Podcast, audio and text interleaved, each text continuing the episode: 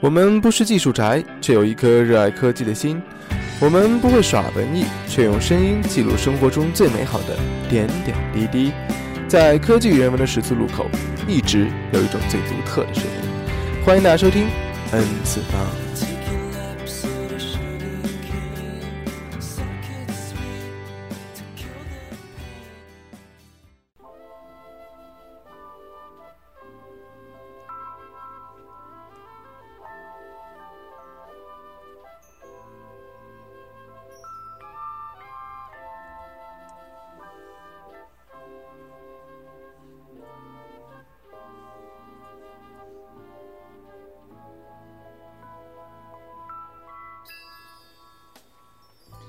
大家好，十分欢迎大家收听，这里是第十三期的 N 次方，我是 Roger。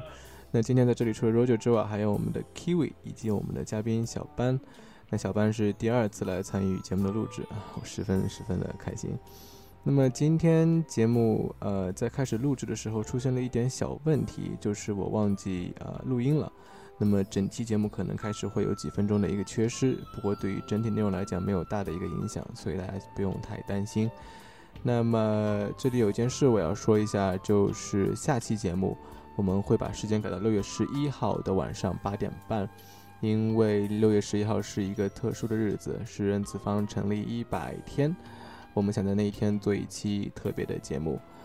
嗯，节目主要是分两个部分，第一个部分就是一周新闻汇总，第二个部分呢，我们会聊一下海底捞的一些事情。那么在节目节目断开的地方，就是当我们聊到了这个 Apple Touch Five 发布的一个状况。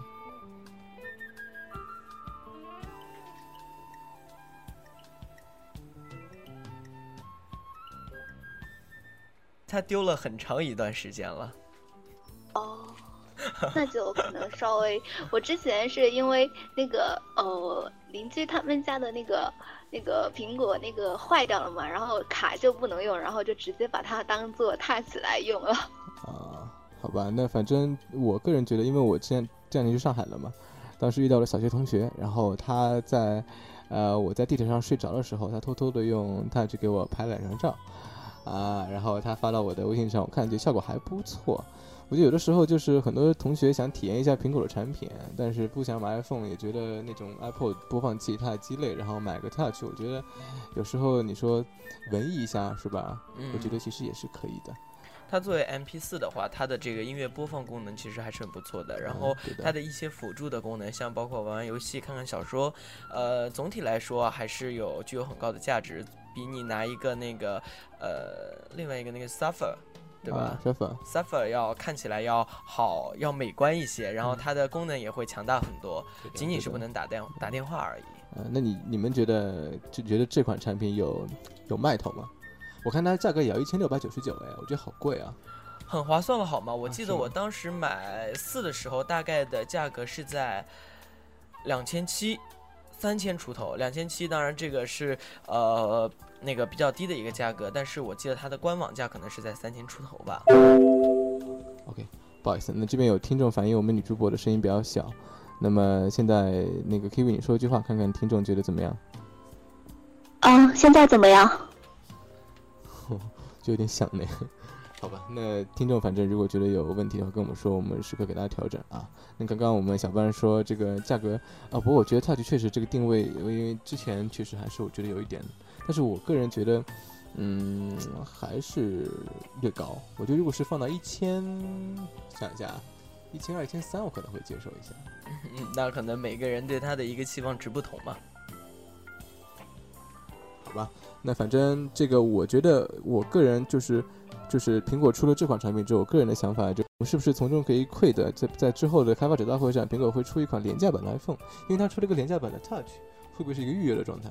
我觉得不会，因为呃，iPhone 的话就作为一个手机的形象出现在大家的面前，然后每个人对手机的需求都是必须的，就是如今这个时代，大家呃基本上每个人都会拥有手机，然后但是如果是 MP4 的话，不一定每个人会使用，每个人会拥有，所以它其实是呃，就是说将它的这个用户群给扩大了这样的一个想法，因为可能从它的营业额来看。这个销量明显是在处于一个下降的一个状态，对，所以他出这一招的话，可能是想要剑走偏锋，出奇制胜啊。Q V，你怎么觉得？啊我觉得一般的话，有 iPhone 的人应该都不会再用 iTouch 了吧？这个倒是有道理的，反正对对对，这个确实它是有它的所有的功能，并且。呃，你怎么说？呃，你要是用个 Touch 的话，你不方便。你要是出门的话，没有没有网，感觉就只能听听歌，也要充电什么的，也挺麻烦。嗯，对，其实我觉得。这个的话，就是说，是第一个你说到那个充电的问题哈，啊，我自己在使用上就会发现，啊，如果说是我直接是一台手机要保证我一整天的使用，其实是不够的。嗯。所以如果说是特别我又喜欢看小说，又喜欢刷微博，还要听听音乐，那么其实如果说是有两台设备，啊，是很满足我的这样的一个需要，再加上它又那么薄，其实是很方便携带的。第二个呢，如果说就是说你是说是在啊有 iPhone 的情况下，那如果我是有一有有一辆 HTC。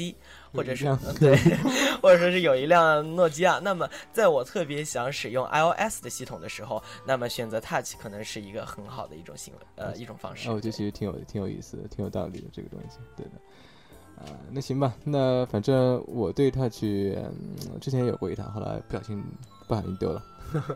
大家都是一样的一个经历是吧？那不说这个了。那么我。更多的是想借 Touch 或者借苹果这一举措来，因为六月十号有一个开发者大会嘛。那么大家觉得，在这次开发者大会上，苹果会发布一些什么样的产品，是吧？因为外界有很说很多的，比如说迷你的 iPad 新的一个更新，是吧？嗯。包括比如说，也许是 iPhone 的一个更新，或者是 iPad 的更新。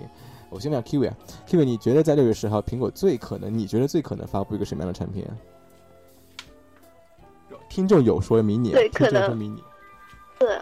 他这个迷你是哪个迷你啊？他说的应该是 iPad 的迷你，就是那哎，它哦，不是以前发布了那个吗？是另外一款吗？应该是一个更新吧，我觉得，我觉得应该是一个更新。哦，对的。哦，这个应该可能就会有，就是像那个二代的那一种吗？哦，这样，我觉得也许就是对，就是你的更新嘛，是吧？包括啊，那个看来 Kiwi 是觉得他应该会发布一个。Pad mini 的更新是吧？小班你觉得呢？嗯，我觉得可能是呃一些插件上面的更新吧。什么叫什么叫插件上面的更新？嗯，这个我也其实我想象不出来，我就只能说是去想一下我更需要哪方面的更新啊。那其实啊，那其实就我据我所知，我觉得就我不是觉得，就是铁定事实是苹果在这次会发布新版的 iOS 的就操作系统，包括手机上的，包括。电脑上的，那么我觉得有比较有意思一点就是，一般来说，你一个新的操作系统肯定要是一个新的设备搭载的出现，是吧？嗯。所以我觉得这次我就很好奇，到底是哪个设备会搭载最新的一个 iOS 七出来？但是我觉得电脑的更新肯定是有的。据说最近欧洲还有欧洲欧洲那边对于那个 Mac Pro 的一个那个销量，就是已经在减库存那种。嗯。看是有新的会出来。对吧？那么这个时候我们就很好奇，到底是哪一款新的苹果的移动设备会出现呢？那我个人，我个人比较期待，因为我还是出了个廉价版的 iPhone。如如果真出了的话，我觉得那可能会引起很多人的一个争抢，特别是在中国市场。哎，这个这个倒是，但是但是你觉得会不会出现这么一个情况，就是就是又会出现一个，哎，有人觉得我用明我用我用我用我用这个。廉价版的啊，这个拿在手里觉得是吧？就会有这种感感这种感觉吗？我怎么感觉应该不会出廉价的？它现在这个价钱就已经有很多人可以接受了，在基本上看到的都是街机了，有木有？啊，这个倒是，这个倒是。但是问题是，就是对怎么说呢？大家都觉得在这个价位的空档之间，就是是吧？就是包括迷你出现，当时也是为了抢占一个。一个空档嘛，就是七英寸平板，包括这么一个价位的一个空档。那么这个时候，我觉得在廉价机方面，苹果好像没有什么太大的一个一个一个一个什么利润，或者说一个市场份额在那边。所以这次出啊，但是我觉得也许苹果那么高的姿态的时候，我觉得它可能也不会。你说会不会五 S 的一个提前发布呢？哎，这个是你很期待的是吗？对，这是我非常期待的。好吧，好吧，那反正我那我觉得听众的想法可能还是对。我觉得 mini 这次可能呃怎么说呢？因为呼声挺高的吧。但是又有一点问题在那边，就是更新周期略短，不是很符合苹果的一个习惯，是吧？嗯，对。那么看来看去，我去看了一下，去年苹果发布 iPhone 五的时间是九月份，嗯，那么可能一年的话也略早了一点。那么六月份这个时候就觉得，是吧？而且我觉得 iPad 大型的 iPad 就是那个不是名单的 iPad，去年呃也是一个很囧的一个，今年还是去年发也很囧吧，嗯，就是是吧？三跟四之间就我觉得应该也不会那么早，所以说我觉得都排除掉了，感感脚上都排除掉了，然后就然后就觉得如果说它什么产品都不发布，那不是很 boring 啊？嗯，那这个就看苹果怎么。那我知道有很多听众就很期待这个 mini 赶紧出来，可以去买。是吧？我经常给听众洗脑，我说你千万不要买第一第一个产品，然后就各种，然后搞得听众就特别期待，也许 mini 可以快点出。行吧，那反正我觉得铁定的系统是可以出来的，我们可以更多的把我们的眼光或者把我们的视角放在这个系统的变化上。毕竟现在设计师的一个掌舵，就是在苹果内部还是设计师比较那个一点，是吧？嗯。那么拟物风和那个什么风啊？拟物风和什么风我忘了，简类似于简洁风，但是还有更加那个的词儿。我猜吧，那行吧。那第一个我们要说的就是苹果在六月十号的一个发布会，呃，包括它的一个阉割版的 Apple Touch。那么第二个我们也就要说三星了。我觉得今天都涵盖了，三星又出来了。那么在六月二十号的时候，对了，有个三星的发布会。那么三星最近就是发了一张海报，那么上面大家可以窥得一些东西，比如说啊，很像 Note 3的这么一个屁股，上面插的一个笔啊。那你们觉得三星有可能在上面发布 Note 3吗？小本你觉得呢？嗯，其实我觉得这是非常有可能的啊，因为呃，他刚刚那个 S 四出来了之后，对对，然后它其实是要紧接着把这个市场给占据掉。嗯，那么 S 四的话，其实它的呃人群可能是在于，就是说喜欢一些嗯屏幕适中，然后功能特别强大的一些人。对，那么 Note 3的话，它可能就更面向的是那些喜欢超大屏幕、超大手感的那种。对，所以其实就是说，看它前两年的这样的一个发布的规律啊，就是说，呃，盖世 Note，盖世 Note，盖世 Note，对，它其实是这样的一个感觉。所以我觉得它这个时候发布其实是一个明智的选择。那小班，你猜一下，如果它发布 Note 3的话，屏幕大概会是有多大？感觉上，它其实它从五点零到五点五寸，你觉得这次会多大？猜一下，猜一下，Kiwi 你也可以猜一下，听众也可以猜一下，觉得这次屏幕会有多大？我个人觉得五点九寸。我我也我也这样想，就五点八、五点九，就五点八、五点九这样的一个感觉，因为它不会跳到六这个这个阶阶比阶别上。对的，我觉得华为有款六点一寸的，我觉得比较牛逼。没事没事没事没事。那么那么其实怎么说呢？三星的发布，三星的三星的那个邀请函上有说是 Galaxy 列 Galaxy 系列。那么在最近它曝光了一款叫做 Galaxy Active，就是三防的，它是全身都金属的。就是 S4 的基础上把后盖改成金属的，包括那个就是屏幕没有喷，入好像也是五寸。然后我觉得这个机子还是挺好看的，就是抛弃了之前的塑料的一个廉价感。啊，Kiwi，如果说现在突然间出了一款金属的 Galaxy S4，啊，然后还有红色的，然后它还三防，你可以摔，可以放水里，也不怕进尘进灰尘，你觉得你会想要入手吗？哇，那这个实在是太完美了吧！如果是。并且红色的真的很适合女生用哎，再加上你说防摔防水，感觉一般手机都不会有那么好的功能吧？我刚刚之前节目之前在跟 Kiwi 聊天的时候，我们就说到这个手机的这个这个寿命啊，这个我跟 Kiwi 各种分享我们两个怎么摔手机的，怎么？我也我也可以加入吗？可以啊，可以啊，就是我一直我一直觉得手机是个快。我的手机那个是对裂裂屏了，它是内屏伤了。哦，内屏伤了，其实挺严重的啊！它整个好像就是里面的什么什么板都得换掉。那 我们有听众说我们在做电视直销吗？啊，欢迎大家去。这样，那这样只要九九八，只要九九八。那我估计，我估计半小时之后，赶快拨打热线电话二零一三七七二四哦。二零一三七七二四。哎，你们俩给我消停点行吗？行，OK OK。那我那我估计之后我们聊那个时候，更更加有这种。学校的敢讲，那么那么啊，刚刚刚刚说说什么来着？啊，那我觉得就是怎么说呢？手机是个快消品，我觉得，我觉得一个手机大概用个两三年，我觉得差不多就就有自身的缘故，比如说你会摔的不行啊，摔的，比如 Kiwi 说的屏幕有裂啊，或者边缘有摔坏啊，或者干嘛，很多时候也许就是那个时候已经跟跟不上潮流了，比如软件啊或者系统更新这个要求对于硬件要求会很高，我觉得在安卓上尤其的明显，是吧？所以我觉得，呃，所以说我就在想要不要贴膜，要不要买套什么？我觉得其实我是个人是不，呃，不是特别喜欢做这个事儿，会影响手感，对吧？对，而且苹果东西特别贵，感觉感觉上。OK，那回到三星这个事情上，那么除了这款这款之外，那么还有说会呃出一些三星新的一个电脑啊、平板啊。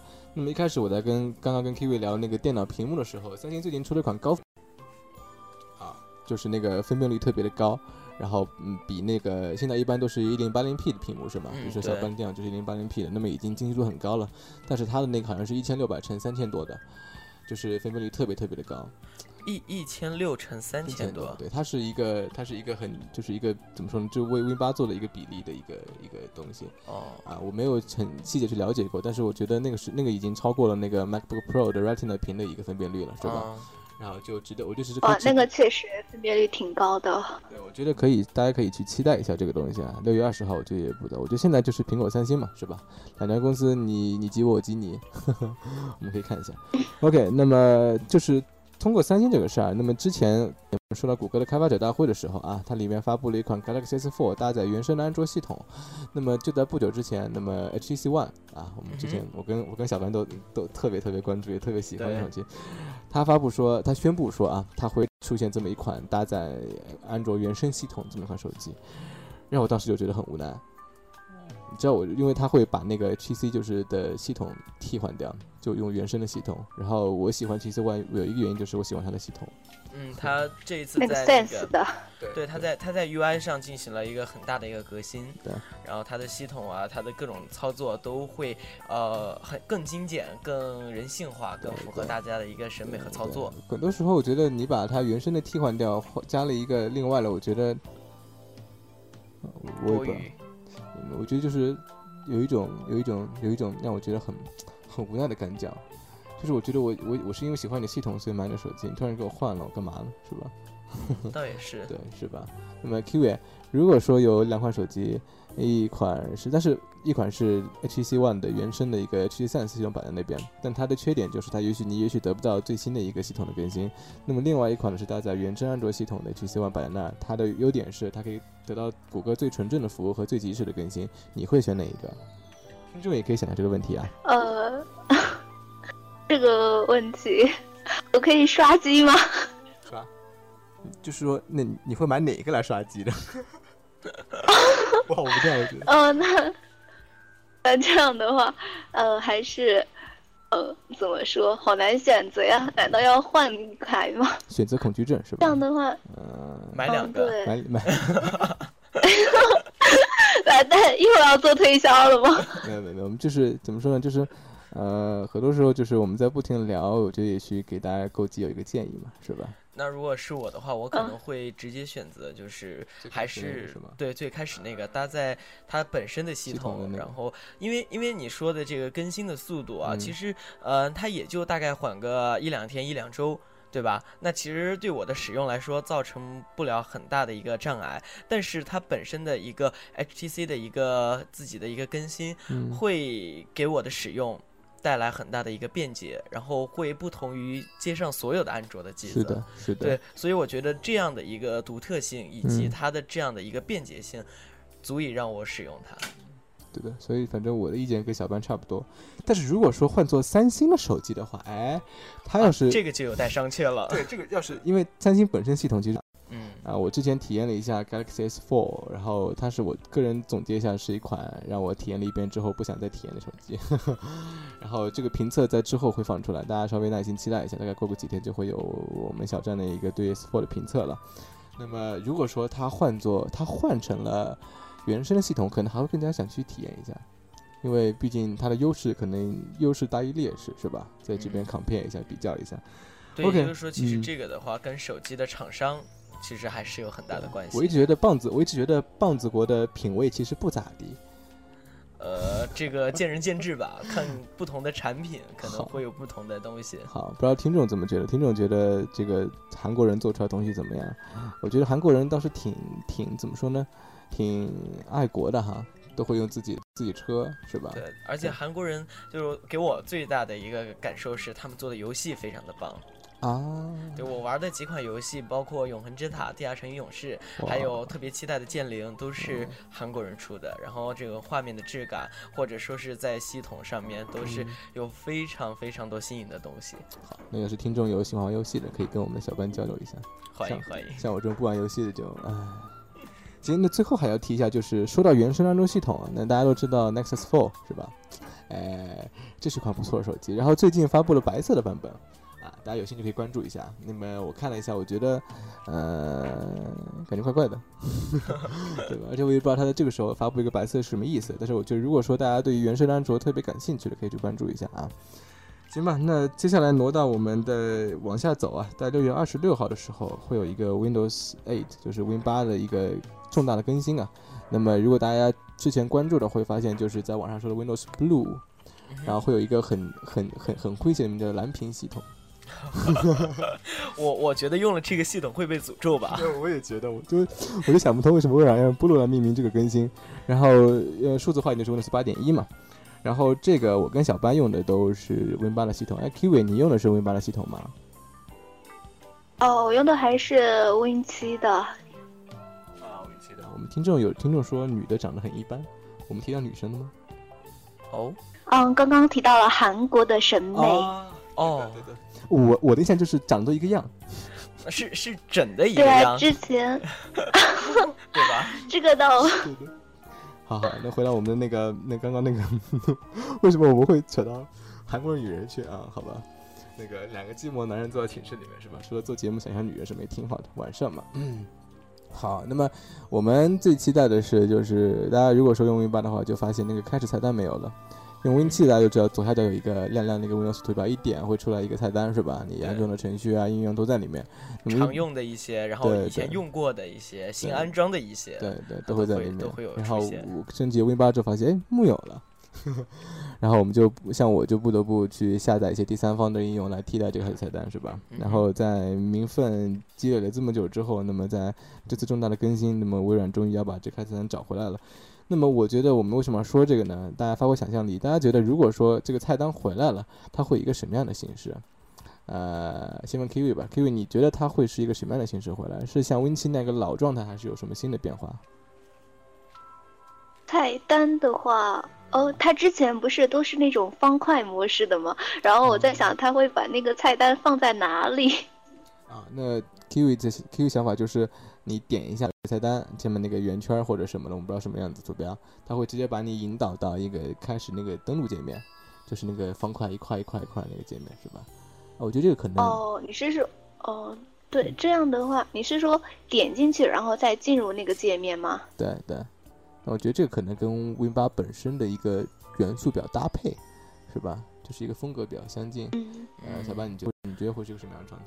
我最开始想的是在屏幕的一个下方中间位置，大概有一个 home 的这样的一个感觉，就是因为因为它要搭载的是那个就是呃一个是电脑的一个操作，一个是平板的一个操作，对吧？对。就是说如果要双向使用的话，那首先这个键它它必须要有两个功能，第一个是呼出桌面，第二个是呼出开始菜单。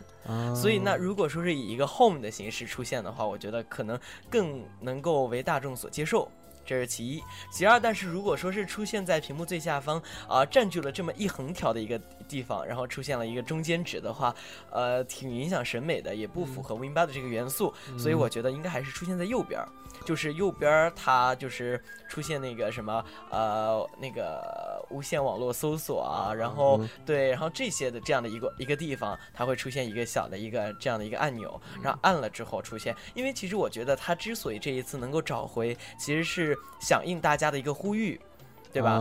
就是说，很多很多在使很多用户在使用的时候，觉得好像感觉还是不太趁手。对。然后跟 Win 七的差别颇大，所以那么要求是要这个找回这样的一个开始开始的一个按钮。但是跟它的原因，所以它其实是一种妥协。那么在这种妥协呢，它可能会是不会一下子就满足最原始的一种要求，所以它会用一些自己的方式。表把这种诉求给表达出来。哇，小白想的好多啊！我一开始就说那就是温馨的样子呗，我一开始就是这个想法。那然后然后最后出来的时候还是左下角，那我就瞎了好吗？对，我觉得我觉得你可以，我觉得怎么说呢？我觉得你的想法应该代表着一个发展的方向，对吧？像我们这种比较念怀旧的人啊，是吧？然后可能会更加倾向于最原始操作系统，它可能还要还要兼顾到一个用户的操作习惯在里面。嗯，对的，对的。行吧，那么当然还会有其他的更新在里面，那么我们就不多说了，因为现在我觉得 Win 八普及率还不是特别高。最新的数据显示市场占有率百分之四点八，四点八那其实很多人都没有使用。对，跟那个跟那个 Vista 一样。对，可能啊，它它应该不会成为第二个 Vista 吧？不会，不会，应该不会。对，不会。而且而且，但是我觉得有个问题啊，就是说，呃，现在手机用 Win 比电脑用 Win 八的多。哎，这个是这个是对吧？所以，但是，但是，就是说，它其实 Win 八的一个操作系统，它体现了很大一部分是在这个呃触屏的这个操作上面。对对。所以，手机使用、平板使用，我觉得都对 Win 八来说是一个促进；而电脑使用的话，我觉得仅仅是一个辅助的一个效果。是的，是的。行吧。那么关于 Win 八的事，我们讨论到这儿。那么接下来再说一下几个有意思的点儿。第一个就是 3D 打印啊，不知道听众对于 3D 打印有没有这么个概念啊？那我来问一下 Kiwi，你觉得 3D 打印是一个什么东西啊？呃，我我最多我想出来的应该是只打印出来的是相当于模型的那一种，就没有。然后你这样哦，我就想，嗯，看像他们之前说的那些打印出来的那些什肾啊那些活的东西，然后我就感觉有一种克隆的感觉。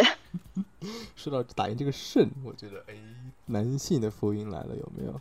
好吧，那么之前我要提到这个点，是因为呃有新闻说，就是一个小孩儿年纪比较小，然后他的一个横夹膜还是什么地方，就是体内一个器官不好使，然后医生就按照原来那个给他打印了一个，然后就给他放在里头，然后是可降解的，就是你用了大概几个月之后，它会自己就是在体内降解掉，然后到时候那个新的会长出来，然后就是就是几乎就没有什么副作用，然后就小孩就真的活下来了，特别厉害。然后这个就让我想到，我觉得哎，这个东西不错哎，是吧？包括之前 Windows Phone 发布手机的时候，他说你那个后盖可以根据三 D 打印，你自己交图纸，然后可以给打出来，根据你自己的意愿，你怎么设计怎么打，是吧？然后那大家觉得这个三 D 打印好像说起来不错哎，感觉啊，嗯，好像，但是你说就是太好东西，肯定也有不好的地方，是吧？大家可以想到，大家可以想到哪几个？比如说，大家可以用这个三 D 打印来做坏事儿的，打钱可以吗？打钱其实我觉得不存在是三 D 打印吧，就它本来就是处于一个就平面的一个。打枪可以吧？哎，对，哎，打枪可以。哎，Q V，你觉得除了能打枪之外，还能打什么呀？就是那种比较，啊，给我打个手机出来吧。哎，大家都不用买 iPhone 了，谁打的？那其实我觉得，其实所谓的这种打印，可能跟打我们传统的理解的打印可能会有区别，所以它在这个打印设备上以及打印要求上可能会有很严格的一个限制。那像你说的这种身体器官，我能够想到的是横膈膜，然后这个东西的话，要打印的话，可能需要很严格的一些呃指标，然后以及相关的一个操作。有有听众开始秀下限了。其实我刚才想秀一下的，然后我忍住了。没事儿，待会我们待会儿会有给大家秀下线的机会，待会儿很快就到，大家大家按捺住心情啊，准备一下。那么就是说，就是但是问题就是，确实有的时候，比如说刚刚 Kiwi 说想打手机，但是很多时候我们要想，这么一个打印设备你买来，可能就可以买好好几十个、好几百个 iPhone 了，是吧？嗯，对吧？这个成本在那边，它可能造价会很高。对对对，但是我觉得确实，嗯，感觉到未来的福音就是很多器官呢。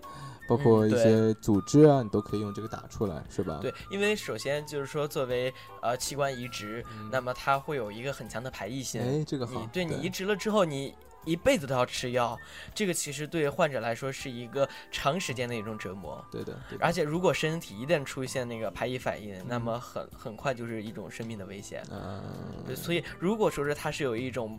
会让你不会有那么大排异反应的一种东西进入你的身体，那么而且是可降解的这种东西哈，我觉得绝对会是这种医医疗呃医疗界这种医疗史上的一个里程碑式的东西。对，我也觉得这个确实当时一出来的时候，大家都觉得在医疗上肯定可以广泛的使用。包括我个人觉得，有时候你在设计一些产品的时候，是吧？你不需要再亲手去造，你有一个图纸在那，你直接打出来就可以了。包括一些模型啊、一些 demo 啊，都可以做出来，是吧？行吧，那这个是要说的一个 3D 打印，接下来就是大家秀下限的时候到了。呃，Google Glass 大家都知道是吧？我们第一期节目说这 Google Glass，那么近期有新闻说 Google Glass 已经开发的第一款呃成人应用啊，就是为我们的十八岁以上的孩子啊的成年人开发的一款成人应用。那么，那么，那么就是大家现在来发挥想象力啊！大家觉得这个成人应用在 Google Glass 上会一个以一个什么样的方式来呈现？小白，要不你先来？我觉得首先它应该是一个感官的一个提升吧。啊，眼眼睛上是吧？对，首先它会呃三 D。哇，哎，啊，近在眼前。第二个，它因为因为戴在眼睛上，戴在戴在那个脸上，戴在耳朵上，戴在你的就挂在你的鼻子上，其实可以呃触摸到的你的脸部的一个器官其实非常的多，包括你的鼻子。那么，所以它可能会对啊嗅觉产生一定刺激，或者说是因为在你在产生一些兴奋的时候，你的鼻鼻腔的这个膜会增厚。啊，所以会导致呼吸的一个不畅。哇，好这个这个方面可以刺激一下。对，还有就耳朵，耳朵方面，因为很多人的敏感点是在耳朵，那么其实对耳朵的刺激可能会啊产产生一些另类的一些兴奋。我觉得好热啊！Q 伟 Q 伟，作为一个女生的角度，你觉得如果说有这么一款成人应用在 Google Glass 上面上架了，你觉得它会是一个什么样的方式来呈现？好吧，我可不可以说它它可不可以透视呀？哎，其实我知道以前是有透视的，哎，是吗？就是说，呃，好像应该不是眼镜儿吧，是一个摄像设备，还是还是说就是眼镜儿？就是说它可以透视棉质的一些东西。就是说，如果呃你穿的恰好是棉质的一些衣服，嗯，包括就是说呃，就说大家内衣棉质的，对吧？那么它可以会会透视这些东西。啊，好吧，那我们有听众说，它可以教你练成金手指。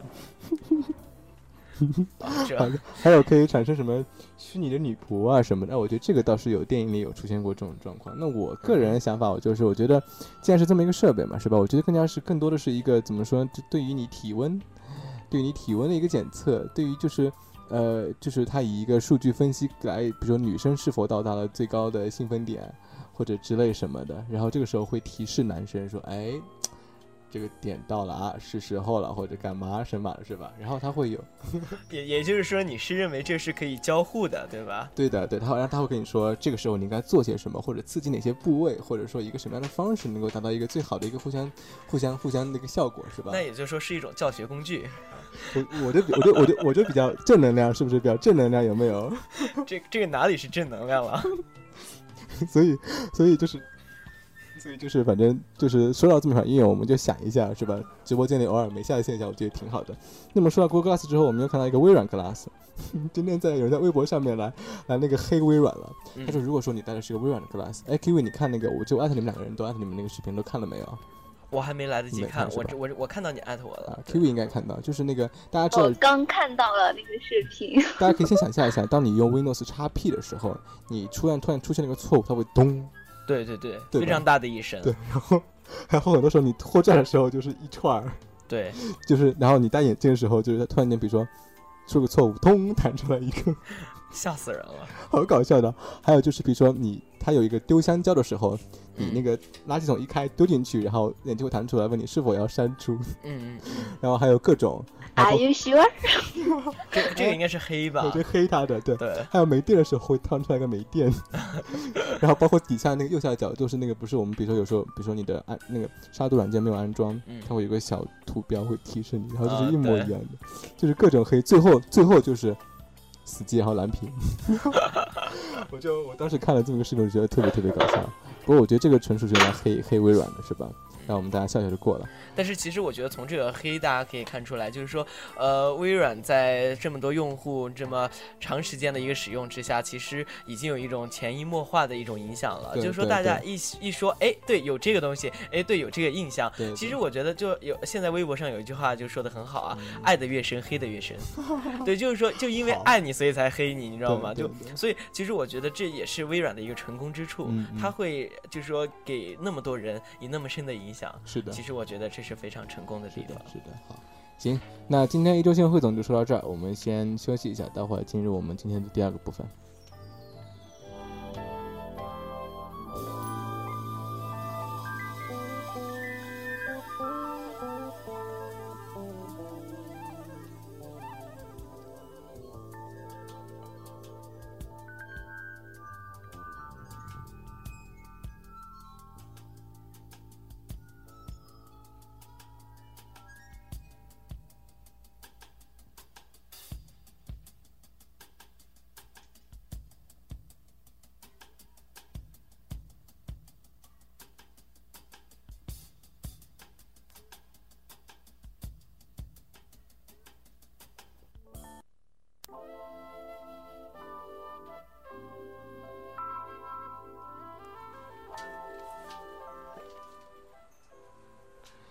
OK，欢迎大家收听，我们想回来了。现在是北京时间二十一点零九分，这是第十三期的 N 次方，欢迎大家收听。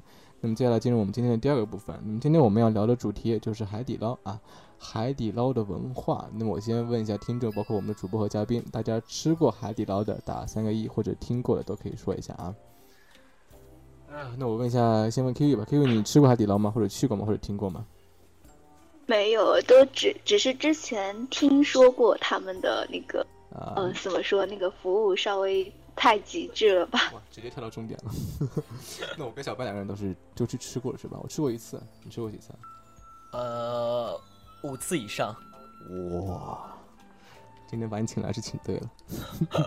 好资深的吃货呀！那对，那我今天为什么会请海底捞这个呢？当时我发微信通知大家说，今天我们聊海底捞的时候，就有听众回我说：“哎，你什么情况？你是想扩大听众面吗？” 让我就是想，因为我觉得大家都是吃货嘛，是吧？然后我昨天看到一篇文章，就是海底捞的，当时给我的感觉就是海底捞是火锅中的苹果。有这种感觉，所以我就想拿下来说一下。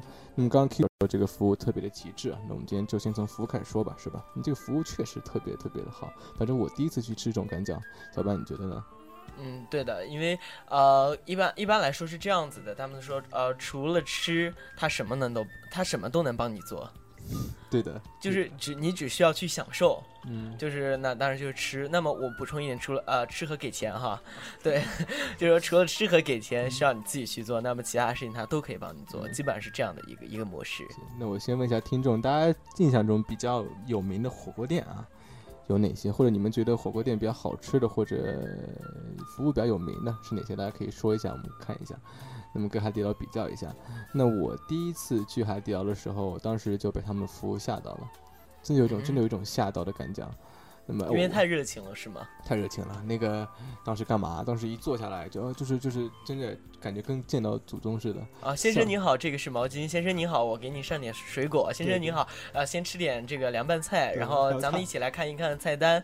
然后先生您好，你的手机需要呃手机套吗？先生您好，你需要擦擦眼镜吗？啊，先生我把这个帮你挂起来吧，是这样子的吗？我就就是狂轰滥炸式的服务，他就哇。就是 hold 不住那种，嗯，然后就就觉得就觉得特别特别厉害，让我印象最深刻的就是眼镜布都有，对，眼镜布，然后他的手机套，然后啊，然后反正很很多东西，很多一些小小的一些玩意儿，然后都会给你递上来，然后让你就是说，呃，可能是突然不需要的东西都变成需要了，对，就是你想到的想不到，他都能帮你想到。对，然后包括就是说，呃，因为我去吃过几次，都是啊，在比较奇葩的时间，比如下午一点或者说下午五点这种时候，然后它也是二十四小时营业的。呃，如果说是你去的恰好是那个吃饭的高峰期，那么需要等待，对吧？对对。首先，它提像一般店铺，像外婆家，它会提供的那个电脑它是有的，然后它会提供打牌还有对，呃，扑克有的，然后呃，跳棋有的，呃，然后是那个美甲。啊，美甲对美甲它是有的，然后你吃完之后啊，它会有一些就是它的附附属的一些产品，包括它的底料那些，它也会提供给你。然后旁边还有一些购物区，你也可以去逛一逛什么的。然后其实相对来说，它的服务会很周到一些。对，然后网上流传着很多段子，你刚刚说到外面那个，我想到一个，就是一个美甲的事儿，就是当时提供美甲嘛，是吧？等餐的时候，那么当时有个女孩子，嗯，让那个海底捞的老太婆不老太婆 阿姨帮忙美甲，是吧？然后当时他要了换了五种颜色都不满意，旁边的那个顾客都已经看不下去了，觉得怎么这样啊，是吧？但是那个帮忙美甲人就态度特别好，就就这种这种我，然后包括你刚刚说的那个什么后续的，比如说出来的时候不是有现在很多都会送口香糖嘛，是吧？嗯，就是你吃完饭出来给你口香糖嚼一嚼什么的。然后当时有个又有个段子，就说海底捞有个顾客出来说，哎，就随口一说你们这里面冰淇淋啊。然后就有个服务员跑去给他买了，给他去买了，给他带过来。哇塞，我就觉得这个当时看到就觉得真的假的呀？他现在有上门服务，你知道吗？哇，这都有。就是说，呃，你你把你需要的菜品先点好，然后你的火锅底料啊这些，然后呃，服务员他自他帮你把所有东西打包好，然后一起给你带过来，然后在家里给你煮，然后等着你吃完，然后把所有的垃圾给你收给你收走，然后他才离开。然后当然可能这是需要给上门服务费的，然后但是就是说他已经发展到这样的一个地步了，就是说他可以在那儿等着，让你把所有东西吃完，然后把所有东西给你带走，不让你做任何事情。我觉得这个这个，我觉得这个做一个火锅做 做到这种地步，我觉得真的很。所以海底捞你学不会嘛？啊，有这么本书是吧？那啊，那啊，Q Q 没有去吃过是吧？我本来还想问 Q Q，你身边有同学就是去吃的时候有对它的一个价格就是抱怨吗？说它特别贵啊，或者觉得怎么样？不知哦。他们都没有说过很贵，也许也可能是因为吃的比较少吧。但是我想 他这种的话，可能一般女生受到那么，如果要是我有人就据我个人感觉，要是陌生人就跟着你，然后问问你就什么什么什么，你要什么的话，我可能一般都会拒绝吧。这个倒是，这个倒是。嗯，我刚刚说什么来着？刚刚说乡下人。我觉得这个还是我跟小班两个人，我个人觉得我们俩都觉得有点贵。嗯，对，我也觉得有点贵。对，大概人均消费是在一百块左右吧。对，一百。有有时候，有时候你要是中饭没吃，或者我吃的晚一点，可能更加那个，对吧？我觉得其实一份里面也没有。好像也没有很多，对它的菜品相对贵一点，然后分量也不是特别多，然后特别精致。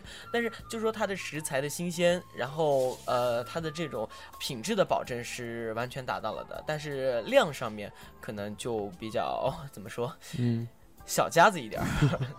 啊，那我我个人觉得我也许是把更多的钱花在它的服务上的这种感觉。对，Kiwi，其实你啊，Kiwi，Kiwi 啊，对，你可以去体验一下，因为啊，时候可能不太适应啊，因为他就是 甚至说是我举个我自己的例子啊，我去上厕所，然后我就问，就是说啊，你好，请问厕所在哪儿？然后他说，好，先生，我带你去，然后就就一路左手往前伸给我指路，然后右手轻轻的把我就是。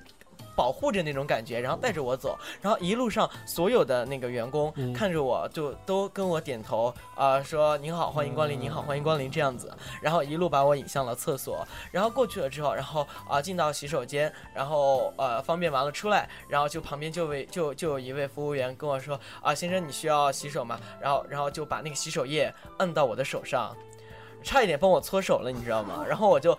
洗完了之后，把毛巾说在哪儿？因为毛巾它不好用手触碰嘛，用夹子夹给我，然后然后夹弄让让我擦干净了之后啊，然后又帮我扔到旁边的这个回收箱里边儿，然后反正就是说这种就是到了一种很细致的一种地步，包括他们的洗手间两旁里面有什么啫喱水啊，就是啫喱喷雾这种，然后然后有洗面奶，然后一些其他的一些就是说相关的一些啊对这种这种这种洗洗护用品，对它都有。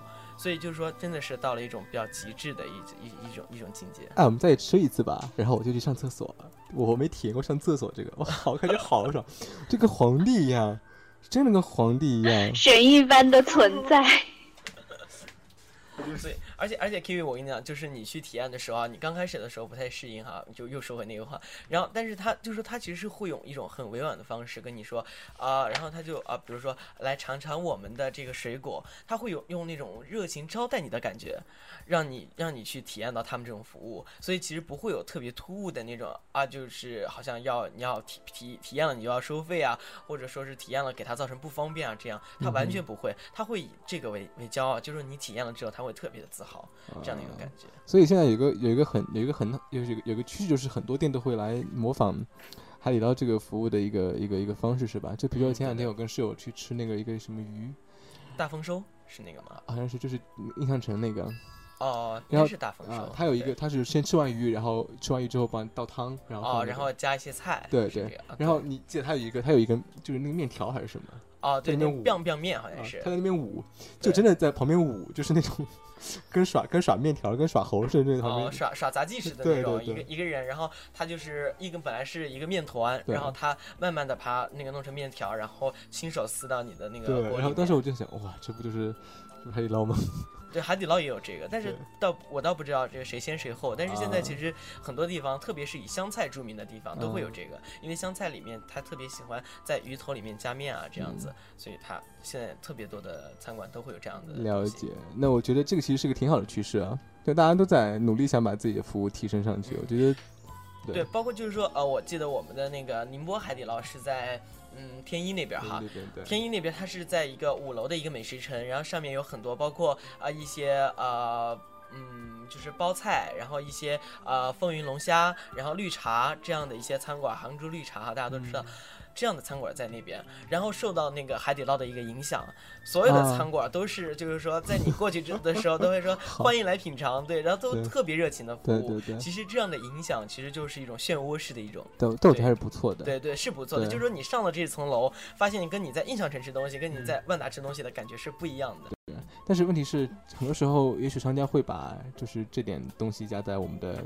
那个单子上就会要贵，羊毛出在羊身上，需要你去买的。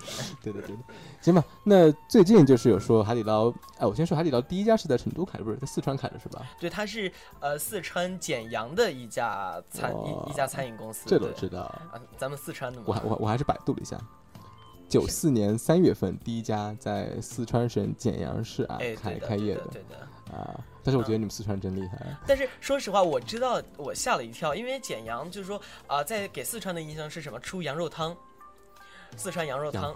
对，就是说呃，冬至的时候，大家很多人从成都开车到简阳去喝一碗羊肉汤，然后回来，特特，因为他们 就是对，真的，他羊肉汤特别的好喝，特别特别美。然后呃，然后但是就是我当我听到海底捞是四川简阳出来的时候，真的想不到，就没有没有这样的感觉，就觉得。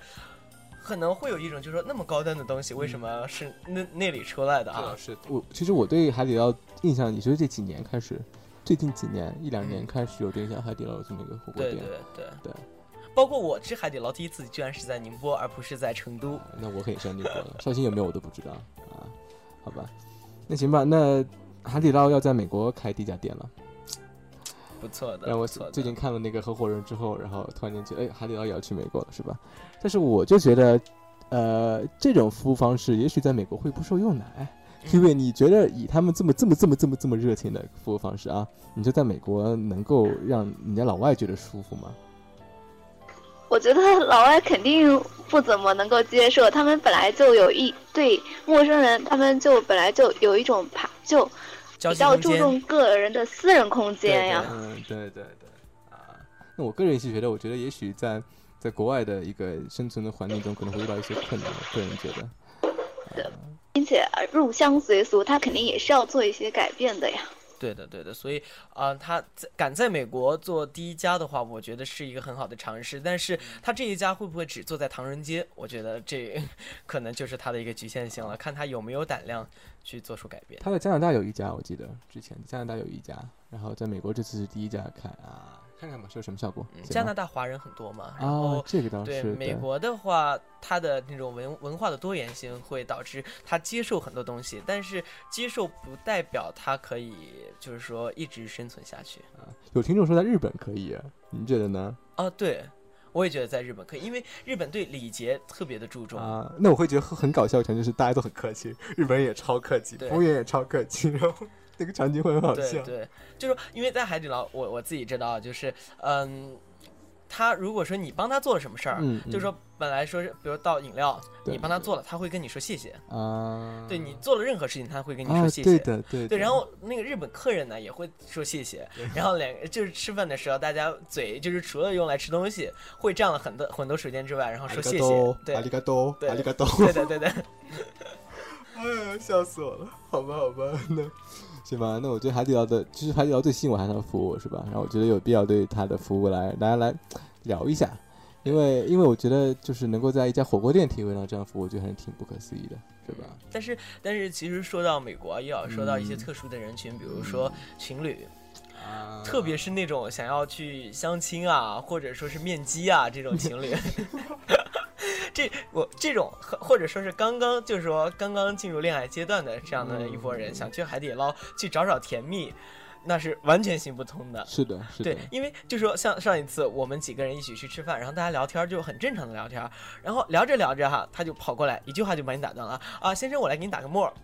就是就是就是汤上面的那个肉沫，对，就是那种呃就是血泡子，是俗称血泡子啊，就打肉沫，然后他就给你打一次，然后过一会儿又给你打一次，再过一会儿又来给你打一次，就 一直打断你说话，就是就是说。这个可能是他们服务不太人性化的一点，但是啊，不管说他有没有打断你说话，至少来说，他作为一个第三方插入到了一个就是说呃比较私密的一个谈话当中，你不得不会停下你的一个谈话，然后等待他就是说进行一方一些操作。所以其实呃，它会影响，就是说你需你需要在这里进行一些交流。是的，是的，是的。那听有听众说，有听众说这个吃最关键在于自在，嗯，刚刚这样确实有点不自在，是对吧？，真的有点不自，在。行，那总结一下来讲，反正怎么说呢，呃好的方面就是海底捞提升了，怎么说呢？相对来讲，提升了这个行业的一个服务的水准，是吧？嗯，对的，。那么，但是有些问题会有，嗯，但是我们还是很欣喜的看到国内的，呃，就是这些呃厂家或者这些他们会有提供这么一个这个趋势这方向，是吧嗯？？对，行吧，那今天 关于海底捞就聊到这儿。我一开始会以为我们会聊吃，会聊聊到很很那个，就是整个节目间流口水的感觉。嗯。但今天好像没有说太多吃的，是吧？但是其实啊，作为 那那既然你想要让我来作为这这个品尝的人所以说对他的感受，其实是非常不错的。就是因为我是四川的，然后对嗯火锅的要求其实还比较高，所以但是我在他那边吃火锅的时候，呃，包括吃他的海鲜底，包括他的这个咖喱底，然后还有麻辣底，我觉得都是非常不错的。嗯虽然麻辣可能达不到我对这个麻辣的一个要求，但是至少来说，呃，它的这个红油用起来也是非常的正宗，然后它的呃这种吃的感觉也都是非常棒的。然后它的呃再加上它的菜那个材料，它的嗯菜品是保证了一个品质，比较所以新鲜是吧？，对，就是比较新鲜，然后也比较呃精致。比如说它的选择最嫩的一些地方给你吃，然后它的那个牛那个肉丸儿大概四十八一份，呃，只有八只有八个，也就是平均摊下来是六块钱一个肉丸儿。然后但是就是特别筋道，呃，特别好吃，纯手纯手工制作的那种感觉。然后所以呃，就是说说实话，嗯、对于吃的话，只要你舍得花钱，绝对是一场还是比较高端的享受。那我跟 Kiwi 可能还是喜欢性价 性价比高一点，Kiwi 是吧？对啊，性价比才是王道呀。OK，好，那今天有关于那个嗯海底捞的部分，我们就到这儿，是吧？那么最后还有大概几分钟的时间，那么首先就是，呃，还是这样，就是大家有什么问题可以问我们。那么我们这边还再聊一下一些就是最近发生在我身上的事儿，那么聊一下。那么首先就有听众，哎呦，听众不错，有人说清新的声音，重口的味觉，是给你的，说给你的，说你的。是我吗说？你对啊。OK，那前两天 Roger 去了上海，上海这个城市第一次一个人，那么感觉感觉挺好的。那么我先听众肯应该大家应该都去过上海吧，是吧？我刚刚问听众可以说一下感觉，或者说主播间直播主播或者嘉宾可以说一下。那么我个人觉得，我当时最担心的一个事儿，就是因为是自己一个人去嘛，我怕自己会迷路，因为上海挺大的，而且几个区之间串，让让我最觉得最觉得让我觉得头疼，就是见几个同学都不在一个区，然后就觉得怎么办？呃，打车吧，太贵。上海的出租车起步价十四块，我经常听说，就是说，呃，上海打车，呃，稍微不注意就三位数了。对，就超就超级贵。然后我觉得这不可能，然后我就想公交车吧麻烦，然后就想怎么办？然后后来发现有地铁，嗯，我觉得我可能乡下人，就是在在绍兴或者在宁波没有体验过地铁这个东西，然后第一次一个人去还不会弄。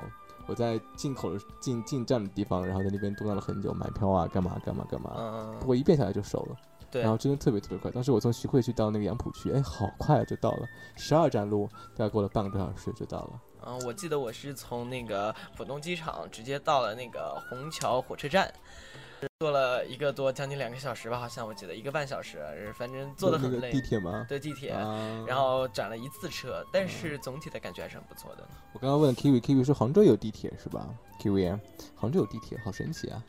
哎，Kiwi，杭州地铁有多少条线啊？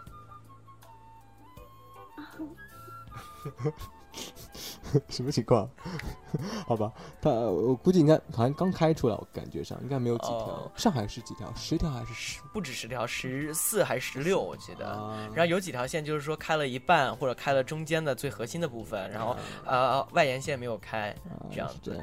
对，因为像成都现在在修地铁嘛，然后宁波也在修。宁波也在修，但我觉得我等我毕业就没有了。等我毕业修好了，我对，因为。很慢的，这个修很慢。成都的话，大概是我高中的时候开始修，然后离开成都到宁波来上学，修好了第一条，然后大一的时候，大大一暑假的时候回去开通了第二条，嗯然后就是东西南北现在是两条线，二号线，然后这次回去应该能够开开通三号线。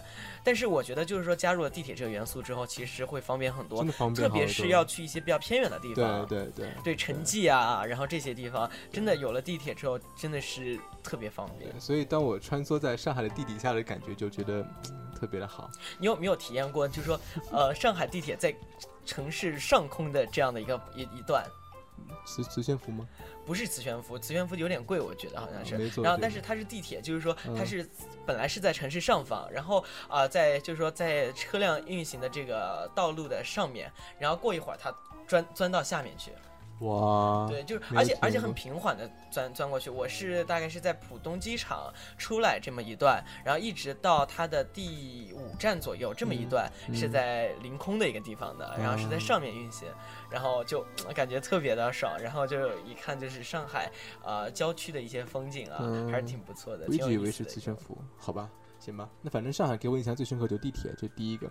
第二个就是当我站在那个黄浦江边上的时候，看着浦东新区的那几那个发展，对的，东方明珠，东方明珠金茂大 厦，还有当时当时是阴雨天，然后那个云把它盖住了，只能看到一半，它感觉特别特别棒，就是有一种。有一种年轻人站在那儿，就有一种有这种 push 你的一种感觉，对，世界世界就在这里，对，就觉得我要在这里，我要在这里工作，在在这里，我要争。我刚刚跟 Kiwi 开始跟 Kiwi 聊，我就觉得上海就是一个极品的美女，就是一个极在在那就等着让就等你去征服。嗯，然后就觉得，哎，就觉得当时在在那边就怎么说呢？但是你的竞争者太多了，你要在这里把它征服了，真的是一件特别难的事情。当时我小学同学说：“你给干嘛给自己那么大压力？现在还才大学嘛，是吧？”嗯。但我觉得怎么说呢？年轻人嘛，是吧？多想一下，多希望一些，多努力奋斗一下，我觉得还是挺好的。但是其实说实话，很多人去过上海，给我就是说去上海打拼哈，不是去旅游打拼，就跟我说那边的压力特别大。感觉特别阴霾，站不住脚，是的，是的那种感觉。然后我们这边，我们节目节目直播间里出现了一位很不靠谱的听众，啊，他一开始说啊，上海，啊，上海，呃，特别喜欢上海，是因为放不下前女友。这，我觉得这个，我这个前女友的事儿是吧？咱啊，是吧？过去就过去了，是吧？然后他后来又说，他说要跟我一起去住三万块一晚上的房间。你付钱，我住些。但是其实说实话，上海这样的高消费其实不算什么魔都嘛，对吧？啊，对的。哎，我我在上海好几次听到这个词，就说上海嘛，魔都嘛，就是这个词。我觉得，哎，这个词应该很应该不新鲜了吧？上海是魔都，北京是帝都，对吧？然后成都是 gay 都。哎，那我真的是哦，我真的是落后了，我太落了，我太老了，老了，不行了，不行了。嗯，行吧，反正我就是整整体来讲，因为我一开始觉得上海是一个很奢靡的城市，就是觉得那边人太物质了，太那个了。但是我到那儿觉得其实其实还好。对，其实那边的氛围就是一种物欲横流的一种感觉，就说包括去酒吧，呃，周一周二周三，所谓在宁波这种比较消停的时间，在那边都是这种灯红酒绿、非凡一天的感觉。那我晚上挺老实，但并晚都没有出去。那不过让我其实可以体验一下上海的夜生活。好，那让我印象比较深刻的就是我看到上海很多街边的老太老老老太老爷爷都很矍铄。OK，我当时印象最深刻的是三个老太挽在一起，然后阿拉阿拉的在那边精神很矍铄的说话走路，我觉得也特别特别的好。我觉得哎还是挺不错的。这种快节奏可能影响了，就是说不只是我们年轻的这一辈人，是的，就是说包括老一辈儿啊，他们就是说整体的一种风貌上，就可能跟其他城市就会有很大的差别。唉。但其实我们这样想，就是现在不是刚刚高考了吗？快高考了，六月七号、六月八号嘛，史诗级的全国灾难大片嘛，对吧？就是高考快要快要上演了。那么，其实大家大家经过高考的人都知道，填志愿的时候，一一旦涉及到这个学校是在北京、上海，那么分儿都会拔得特别高。是的，特别像现在刚要开始的这纽约纽呃对那个上海纽约大学也是同样的道理。那么其实也就是说，它的这个地理位置会影响大家这样的一个选择。那么你想一下，就是说在你这大学这样的一个低成本。然后又是一个高高嗯，就是说特别大的一种收收入，这种收入是指这个知识方面、能量方面的一种收入，对吧？这样的四年的时间，你待在上海，啊，用这么低的成本去了解、去融入这个城市，然后在这里建立你的关系网、建立你的人脉，是的。那么其实这是一一笔。多么巨大的财富呀！你干嘛开始不是上海呢？来宁波一点儿啊？所以我当时其实是想去上海的。当时 你知道吗？我到了一种什么程度？就是说，希望希望在四年之内学会上海话。啊，就这样，对对，用上海话的这样的一种形一种形式来融入上海。但是最后我还是选择了宁波。可能可能越长大越能认清楚自己想要的是什么吧。是的，是的，是的。但我觉得，如果说给我个机会在上海工作或者干嘛，我绝对不会拒绝。感觉上，感觉上。行吧，那今天节目就到这了。现在是北京时间十二点三十三分啊，已经过半了。那么节目差不多就这样。那么还是要十分感谢小班过来参加我们今天节目，是吧？第二次了，这个很慷慨啊，是吧？有求必应，说来就来，是吧？然后也感谢听众的收听啊，有听众说要包养我啊，可开心了，是吧？什么时候？也要感谢 Kiwi，感谢 Kiwi 今天，对对，感谢 Kiwi 今天参加我们今天节目，是吧？在杭州做节目啊。那么 OK，今天就这样。呃，最后还要说，下期节目是改到了九月十一号，我们第一百天的时候六月十一号，啊，六月 六月十一号，我们我九们幺幺，我们第一百天的时候是下下下下下周二，下下周二是吧？那么大家千万不要错过，我在微信里面会跟大家提醒一下的。OK，那就这样，这边感谢大家收听，就、嗯、我们下期节目再见，拜拜。拜拜。